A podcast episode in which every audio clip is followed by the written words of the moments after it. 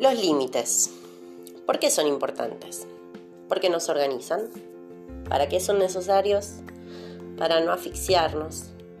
¿De qué manera ponerlos? Bueno, vamos a ir aprendiendo. Antes de acceder a cada situación o propuesta que se nos presenta, es pertinente tomarse el tiempo de pensar si realmente son beneficiosos para nosotros, para nuestra salud mental, física, para la evolución de nuestro propio camino. ¿Qué pasa cuando damos todo el tiempo sin esperar nada a cambio?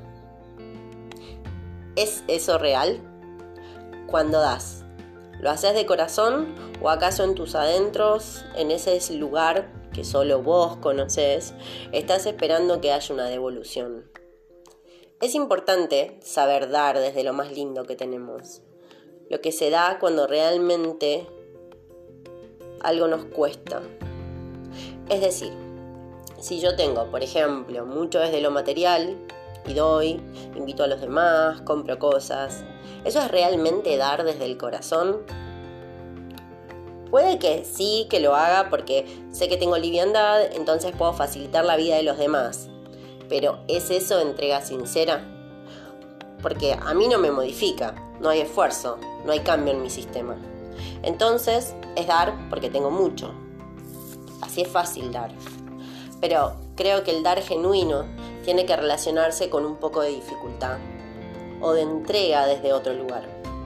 Doy, por ejemplo, tiempo, que es lo más sagrado que tenemos, y quito un poco del mío para compartirlo, porque es valioso.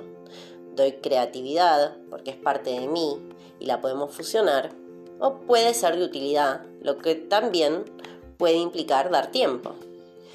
Y eso lo doy con alegría, con entrega sincera, porque así lo siento. Ahora, estar esperando que desde el otro lado haya una devolución nos pone en un lugar egoísta. Te doy si sé que me vas a dar.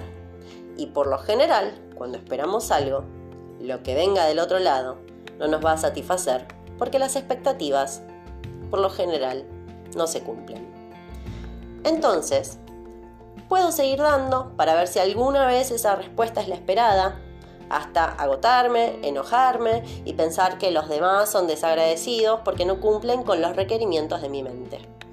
O puedo elegir dar sin expectativas, de corazón, sinceramente, y disfruto de ese dar. Entonces, sea cual sea la respuesta del otro lado, no va a modificar mis sentimientos, porque no esperaba nada.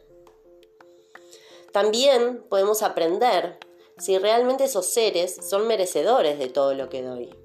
Y ahí vienen los límites. Si soy un ser que constantemente da y luego veo que no hay valoración, aprendo a limitar mi entrega. Porque suele pasar que los dadores eternos nos quedamos sin energía, nos agobiamos y terminamos cansados. Entonces, doy, pero también aprendo a recibir porque de eso se trata. Es un ida y vuelta en cualquier relación humana. Es sano saber recibir, permitírmelo sin sentir que no somos merecedores. Recibir sin sentir culpa, recibir con tanto placer con el que damos. También es importante entender, y por eso el no tener expectativas es una buena manera de andar por la vida, que probablemente no reciba lo mismo que doy. El intercambio es fluctuante y cada uno da lo que tiene dentro. Aprender a ver a las personas como son y no como queremos que sean nos da la pauta de qué es eso que podemos entregar y qué nos pueden dar. Así no, salimos lastimados, ni nos vamos a volcar en el lugar de víctimas, ni sentiremos ahogo de decepción. Yo doy lo que soy, lo mejor que tengo, y el otro desde su mejor versión hará lo mismo. Los límites nos ponen en ese lugar en el que no manipulamos para obtener lo esperado. Nos dan la distancia necesaria para comprender de qué manera me relaciono. Pongo límites para tener paz. Pongo límites para resguardar mi salud. Pongo límites para poder analizar con distancia las situaciones. Pongo límites porque me amo. Pongo límites porque te amo. Pongo límites para sentir mi valor personal Pongo límites para que puedas ver tu propio valor. Pongo límites para que nadie, ni vos ni yo, salgamos lastimados. Si te gusta este capítulo, este podcast, compartilo, ponele un, corazoncito, calificalo para saber que es de tu interés. Y realmente deseo que sea de utilidad para que seamos personas cada vez más conscientes, más empáticas y con un mejor corazón.